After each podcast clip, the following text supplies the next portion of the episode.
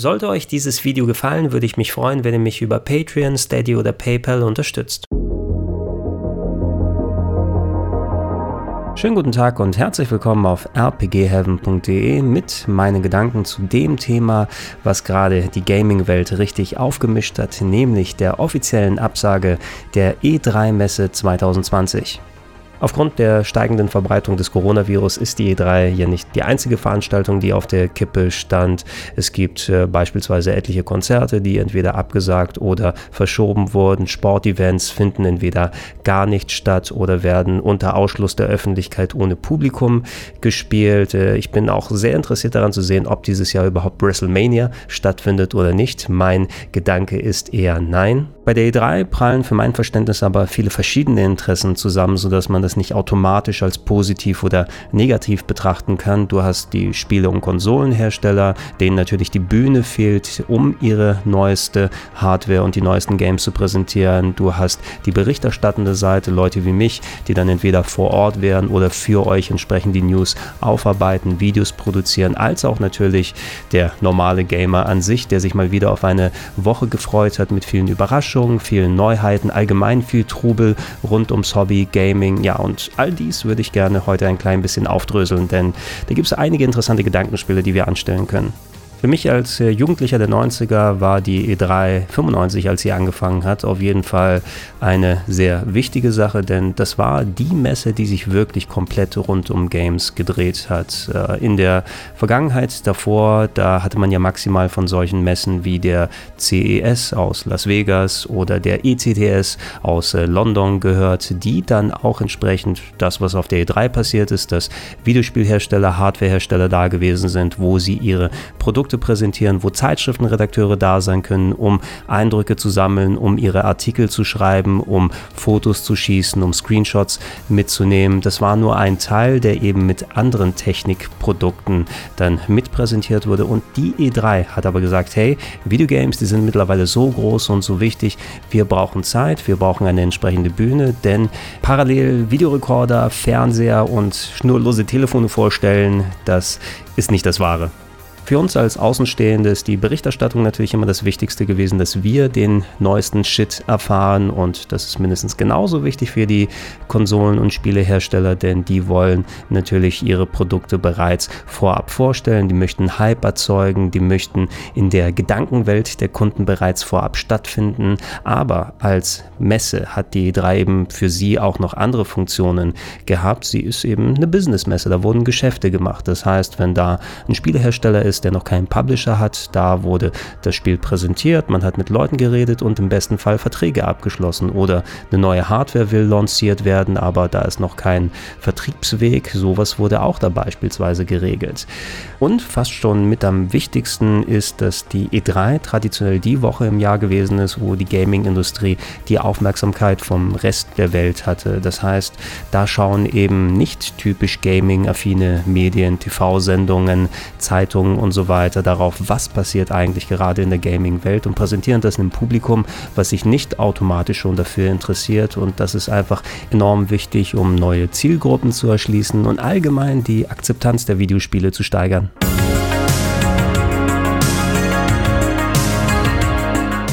Rein auf den Coronavirus kann man die Probleme der E3 nicht wirklich reduzieren, denn im Grunde stand die Messe im Jahr 2020 sowieso am Scheideweg. Man hatte einschneidende Veränderungen am Ablauf angekündigt, dass es beispielsweise eine mehr Influencer-basierte Messe wird, was auch immer das bedeuten mag. Meines Erachtens sind eben die Trends, die sich bereits seit Jahrzehnten angedeutet haben, viele Umstände daran schuld, dass die E3 mit den Jahren an Bedeutung verloren hat und eventuell eventuell auch der Grund gewesen wäre, wenn der Virus jetzt nicht zugeschlagen hätte, dass das die letzte E3 der klassischen Art wird.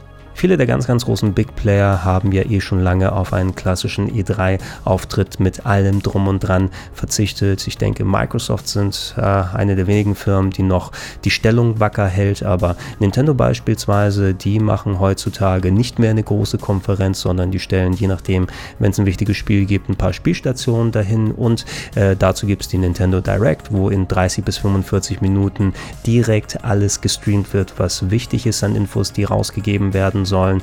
EA ist gar nicht mehr auf dem Messegelände vertreten, sondern die machen parallel ihre eigene Veranstaltung mit der EA Play, wo alles dann stattfindet. Sony hat mittlerweile komplett darauf verzichtet, überhaupt irgendwelche Konferenzen zu machen und das zeigt eben, wie viel an Bedeutung die E3 als Medium der Informationsverbreitung verloren hat.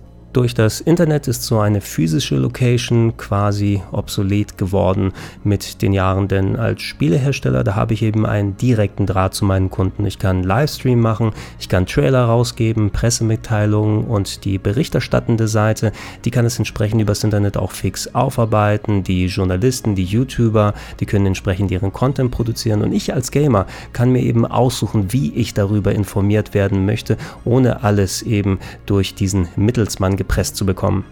Dank regelmäßiger im Jahr stattfindender Streams und Konferenzen der Publisher ist außerdem ein weiterer Vorteil der E3 so gut wie nicht mehr vorhanden, nämlich dass man die konzentrierte Gaming News Woche im Jahr hat. Klar, es ist schön, wenn man weiß, dass während dieses Zeitraums auch wirklich jeder darauf achtet, was in der Videospielwelt stattfindet. Allerdings mittlerweile gibt es ja so viel und so eine Woche, die reicht einfach nicht für alles aus, sodass eventuell die eigenen Sachen, die man ankündigen möchte, dann untergehen. Nehmen wir als Beispiel mal, dass die neue Xbox vielleicht vorgestellt wird und darüber reden alle.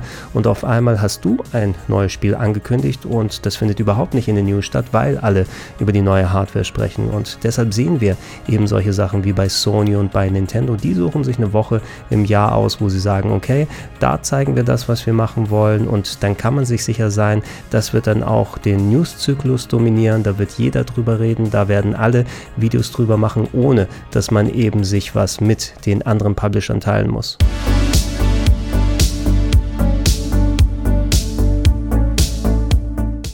Betrachten wir nun mal das Ganze von der anderen Seite aus und gehen zu den in Anführungsstrichen Normalsterblichen, die gerne sich so eine E3 angucken wollen, die Atmosphäre aufnehmen, Hardware und Spiele ausprobieren und für die war die E3E nie die Messe schlechthin. In den letzten Jahren hat die E3 versucht mal ein bisschen mehr davon zu forcieren und hat mehr Tickets in den freien Verkauf gegeben, die aber auch recht teuer gewesen sind. Vor Ort aber war es nie so spektakulär wie bei anderen Messen, die man mittlerweile hat. Und das ist eben auch das, was seit den 90ern immer mehr dazugekommen ist. Viele andere Messen wie die PAX und insbesondere die Gamescom für uns Europäer, die eben zu einem gewissen Teil viele Funktionen der E3 erfüllt hat, ähm, zumindest von der Publisher- und Berichterstattungsseite aus her. Die Spielehersteller können ihre Produkte zeigen. Wir als äh, Berichterstatter können dahin und können Sachen ausprobieren, euch Erfahrungsberichte geben aber als so eine Consumer-Messe, die eben die Gamescom ist, wo jedes Jahr Hunderttausende von Leuten hinkommen, um da das Gaming an sich zu zelebrieren, um Sachen zu zocken, um Merchandising sich zu holen, das hat die i3 nie wirklich liefern können. Für mich persönlich der einzige Vorteil der E3 gegenüber der Gamescom ist, dass sie einfach zwei Monate vorher stattgefunden hat. Dass es der verabredete Zeitraum in der Gaming-Industrie war, wo dann eben darauf hingearbeitet wird, dass da es die meisten Ankündigungen gibt und da wird zwei Monate später natürlich nicht mehr so viel Neues übrig sein, um nochmal spektakuläre Ankündigungen zu machen. Aber außerdem bekomme ich alles, was ich von der E3 kriegen kann, in besser auf der Gamescom. Da habe ich direkten Zugriff auf die Spiele, die die vielleicht auf der E3 dann zuerst vorgestellt wurden und jetzt in einer etwas besser und politeren spielbaren Demo für mich verfügbar sind. Ich kann mir die Stimmung, die Atmosphäre auf der Gamescom mit dazu holen. Ich muss nicht so weit reisen, was natürlich auch wichtig ist, aber es spricht überhaupt nichts dagegen, eben den einzigen Vorteil der E3 für die Leute, die nicht unbedingt US-basiert sind und da alles vor Ort machen müssen, dass eben die neuen Sachen angekündigt wird, dass man die Gaming-Woche im Jahr hat, wo es die spektakulärsten Updates gibt, dann macht es nicht im Juni, macht das im August und dann haben wir alle was von. Ob nun die Gamescom überhaupt so stattfindet, äh, wie wir es kennen dieses Jahr, kann man auch noch nicht sagen. Immerhin, während der E3-Woche wird auf jeden Fall trotzdem was sein, denn die ESA hat schon gesagt, dass man versucht, eine Art Online-Event auf die Beine zu stellen. Was genau das bedeutet, muss man natürlich abwarten. Im besten Fall kriegen wir noch unsere World Premiers und unsere Updates und einige der Publisher haben auch schon zugesagt, selber Online-Events abzuhalten. Microsoft, dass sie entsprechend auch ihre Ankündigungen und Konferenzen Konferenzen entsprechend machen, nur eben nicht dann vor Ort auf der Messe und vielleicht auch komplett ohne Publikum, kann ich mir gut vorstellen. Welchen Effekt der Wegfall aber für die kleinen Spielehersteller hat, die die E3 primär für Business nutzen wollten, um da Publisher oder Vertriebswege aufzutun, das kann man natürlich überhaupt nicht absehen und genauso von der Spieleberichterstattungsseite aus. Ich weiß jetzt schon, auf der E3 werde ich also nicht neue Konsolen ausprobieren können, vielleicht sogar nicht auf der Gamescom und ähm, wer weiß, vielleicht werden die auch sogar komplett nochmal verschoben, denn wenn schon solche ähm, Messen nicht stattfindet, wir können uns auch ziemlich sicher sein, dass die Produktionsstraßen in China nicht so funktionieren, um dann den kompletten Umfang der neuen Konsolen und der Hardware zum ähm, Launch gegen Ende des Jahres zu präsentieren. Also da bleibt es auch noch sehr spannend zu sehen, was genau passieren wird. So oder so aber ist die E3 im Jahr 2020 nicht mehr das, was sie gewesen ist und findet eventuell auch im Jahr 2021 nicht mehr statt, wenn man jetzt sieht, dass es eventuell auch so funktioniert ohne physische Location. Ich würde mir gerne eure Gedanken dazu anhören. Schreibt das in die Comments unten mit rein. Was denkt ihr darüber? Seid ihr traurig, dass die E3 nicht mehr so ist, wie sie ist? War es die Woche für euch, die am spannendsten im Jahr in Sachen Gaming gewesen ist? Erwartet ihr vielleicht gar keine Änderungen, sondern einfach einfach nur einen Wechsel ins Online-Fach und wenn ihr eh nicht vor Ort seid, macht das eh keinen großen Unterschied für euch. Tobt euch da gerne aus und äh, wenn sich neue interessante Sachen ergeben, dann können wir gerne mal zu dem Thema ein bisschen weiter diskutieren.